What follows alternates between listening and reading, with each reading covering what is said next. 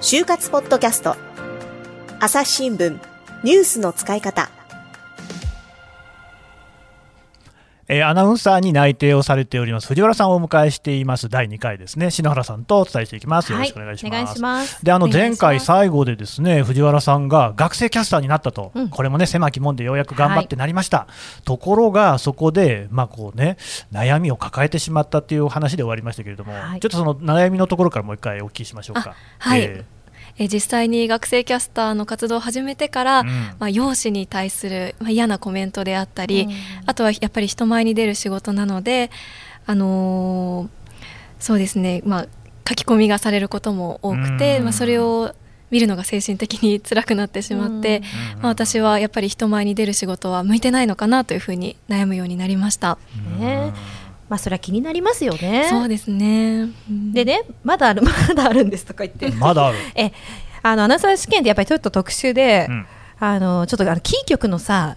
キー局に限らないんですけど、あの試験でののね、ちょっと話をぜひしてほしいなと思って。はい、えっ、ー、と、うん、東京のキー局の本選考でのことなんですけど、はい、まず自分の前に何百人と人がいるのが見えるんですよ。100, 100人ぐらいはいるんですよ自分の前に。面接待ちをしている人がね。そうなんです。で参加人数のあまりの多さにびっくりしてしまったりあとは待合室で待ってるとまる大学のまるです。私の強みはっていうふうに聞こえてくるんですよね。であすごいなと思ったりあとは女子トイレに行くといやもうキラキラした女の子たちが メイク直しをしていていやこんな強敵にはもう勝てるはずがないと思ってかなり自信を失いました。もうねすごいんですよ、うん、私がね覚えてるのはもう、まあ、かなり前の話ですよ。あのいきなり面接で踊り出す子とかいますね。これは篠原さんがあの、はい。えー、アナウンサーを志望して、まあね、ご自身が就職活動してた時のことまあそうですね。そんな時もあったんで。やっぱりでもそういうパフォーマンスみたいなところも見られるんですかね？まああのそれをやれば受かるってことでは全くないんですけど、うん、ただやっぱり自己 PR の一環として、うん、面接の場で、まあ、踊り出すとかなんかいるよね結構。いますね。チアリーディングやったりとか、うん、あと発声練習のあえええおあおとかいますね。います。なるほど、ね、というのがやっぱりねちょっとこう雰囲気に飲まれちゃうのが分かる感じがしますね。そうですね、うん。でまあ、そんな中でその先ほどの逆性キャスターの経験などもあって大きな決断をするんですよね。はい。まあ、かなり悩んで、まあ、家族ともよく話し合った上でアナウンサー就活を中断することに決めました。中断。はいあの小さい頃から好きだったテレビ局があったのでその局だけは受けようというふうに決めて、うん、まあ、それ以外のアナウンサー受験は全て中断しました。いやこれすごいことでアナウンサー試験ってどんどんどんどんもういろんな局が採用がこう続いていくのでそれはやっぱり一旦全部やめるっていうのはなかなかこうできないことだなと思うんですけどよく決めたよね、うん、そうですね。結構悩んだんですけどまあ自分の将来のことを考えた上で、うん、そうですね時間をかけて決めました。でそこで何か見えてきたことってあります？あはい、えっと、一旦アナウンサー就活から離れたことで改めて自分の人生において何を大事にしたいかを考えられるようになりました。でそこで就活の軸が決まりました。でまずはまあ、直接目の前の人の役に立てることであったり、あとは自分の生活や家庭も大事にできることあとは東京勤務なども そうですね大事な軸になってきました。実家から帰れるっていう。そうですね、ね。でそこでまあ、それらの軸を踏まえて大学法人であったり総合商社の一般職。あとは、えっと、金融生保生命保険会社などにも視野を広げて就活を進めました。で、まあ、就活を進めていくうちにやっぱりこの2021年卒の就活生皆さんね、えー、起きたことなんですけれども、コロナの影響があって、就活自体が大きく変わっていくんですよね。で大変だったと思うことあると思うんですけど、どうでした？実際。そうですね、まあ、オンラインに移行してからは、まあ、1日に面接であったり説明会とかが3件から5件、まあ、重なるのはざらでした。であの移動時間がないのであの自分で予定を詰め込んじゃうんですよね、うん、なのでこう1日でこうパソコンの前に張り付いているということもありました。朝日新聞。ポッドキャスト。共に考え共に作る。音声による新しい報道の形。朝日新聞。ポッドキャスト。国内外250を超える取材拠点。約2000人の記者が追う世界の今地域の声。しかしあなたは知らない。新聞には書かれていないことがある。ニュースの向こう側を語り合う。朝日新聞ポッドキャスト。ずっと家で面接してるんだもんねオンラインで。そうね。はい。そうだよね、うん、でじゃあ割とこうどの企業もオンラインへの移行は早かったかな？どうでした？藤原さんの周りは。ああそうですね。やっぱりその会社がオンラインにどのぐらいの速さで移行できるかというのはすごい就活生も見ているところだったと思います。で今年の就活では、まあ、その企業がどれだけ人のことを大事にしているかが、まあ、浮き彫りになったと思いました、うん、まあ、例えばすぐにオンラインに切り替わって面接であったり座談会とかを何回も開催してくれた企業は就活生としてもすごく好印象でしたし、うん、まあ、逆に緊急事態宣言の中でもまだ対面で学生を呼び出している企業などは自分が入社したとしても不満が溜まってしまいそうだなというふうに思いました。そうですよね。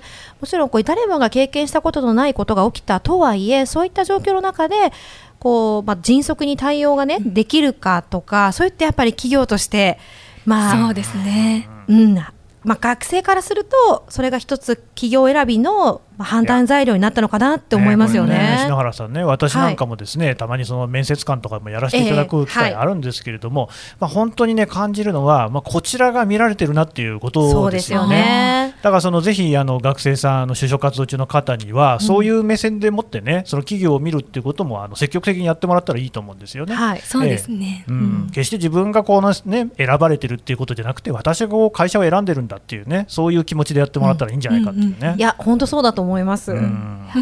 でね当時思い出すとまたこれすごいなと思うのがもう一度決めたらね本当にアナウンサー受けてなかったんですよ藤原さん。もうねきっぱり。はあそこはもう決めたらもうやり通すって感じなんですね。そうなんですもうアナウンサー就活を辞めてからは大学職員が第一志望になりました。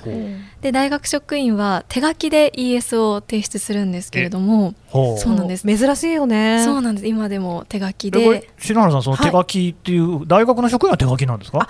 あのもちろん業界にもよるんですけど、うん、今はですねほとんどがもうウェブエントリーといって、ね、あのネット上でね提出するんですけどただごくまれにまあこだわって手書き ES を続けている会社もあればおそらくですね大学職員はどの大学もほとんどまだウェブ化されてないっていうことなんですよね。ね。うんであの手書きなのでもうボールペンで書かなければいけなくて、うんうん、あとは修正液を使うのはまあ失礼に当たるとされていたので本当に集中して書かなければいけなくて大変でした。あとはあの締め切りの直前にあの急いで郵便局まで走って そう速達でお願いしたり 結構大変でした。アナログならでは、ウェブエントリーだったらこうエントリーボタンポチって。そうなんですよ。真夜中でもエントリーできるんですけど、そうですね。手書きは大変でした。これは我々の時はありましたね。そうですね。私たちの時はね、えー、ほとんど。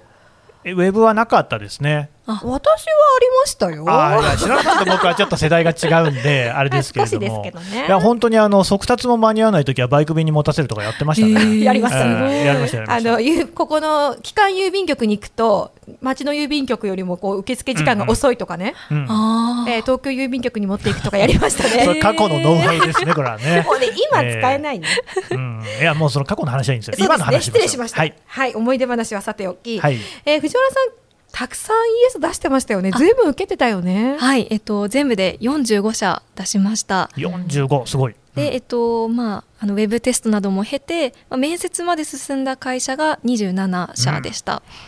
うん、で家族であったり友達からはもう受けすぎというふうに 言われたんですけど、まあ、たくさん受けたおかげで面接でどのように話せばいいのかが、まあ、分かってきたのでそこは良かったなと思っています。うん、うんそうですよね。やっぱたくさん受けることでこう面接官あこの話をすると話が盛り上がるなとか、ね、分かりますよね。分かってきますね。あと企業にどんな人がいるのかがだんだん分かってくるので、うん、まあ、こちらも判断しやすかったですね、はい、という経験を積みつついよいよ6月ですね。就活生の6月大学4年生の6月に面接解禁を迎えるわけなんですで、ここからがどういうふうに流れていきました？はい、えー、6月になってからは志望度の高かった大学法人とあとはここだけと決めていたテレビ局の採用が始まりました。うん。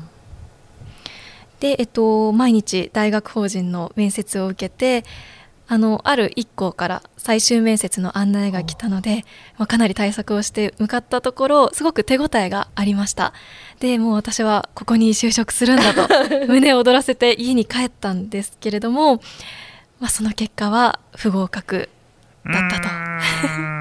ちょっとね気になるところですけど、ね、ちょうど時間ということになりましたんで、はい、その後の話はまた次回聞いていきたいと思います。ありがとうございました。はい、ありがとうございました。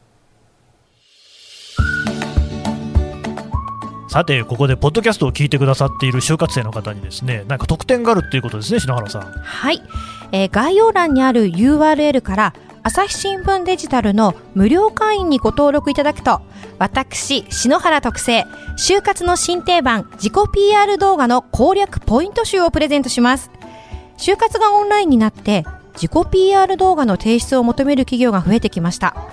企業が動画選考を行う目的は？突破するコツは？など自己 PR 動画だけでなくオンライン面接でも役立つ10個のポイントをまとめました。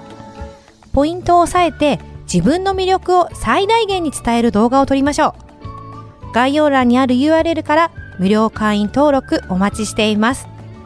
皆さんの就活がうまくいくように全力で応援しています。頑張ってくださいね。